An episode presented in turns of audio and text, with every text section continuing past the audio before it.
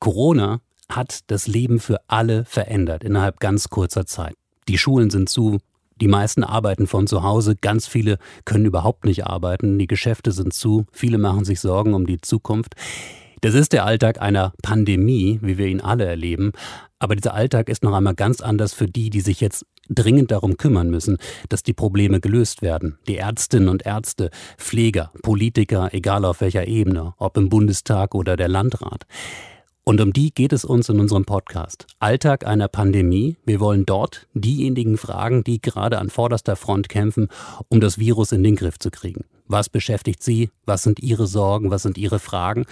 Wo gibt es vielleicht auch schon die ersten Hoffnungsschimmer in dieser schwierigen Situation? Montag bis Freitag, jeden Tag 16 Uhr, Coronavirus, Alltag einer Pandemie, der Podcast des Deutschlandfunk.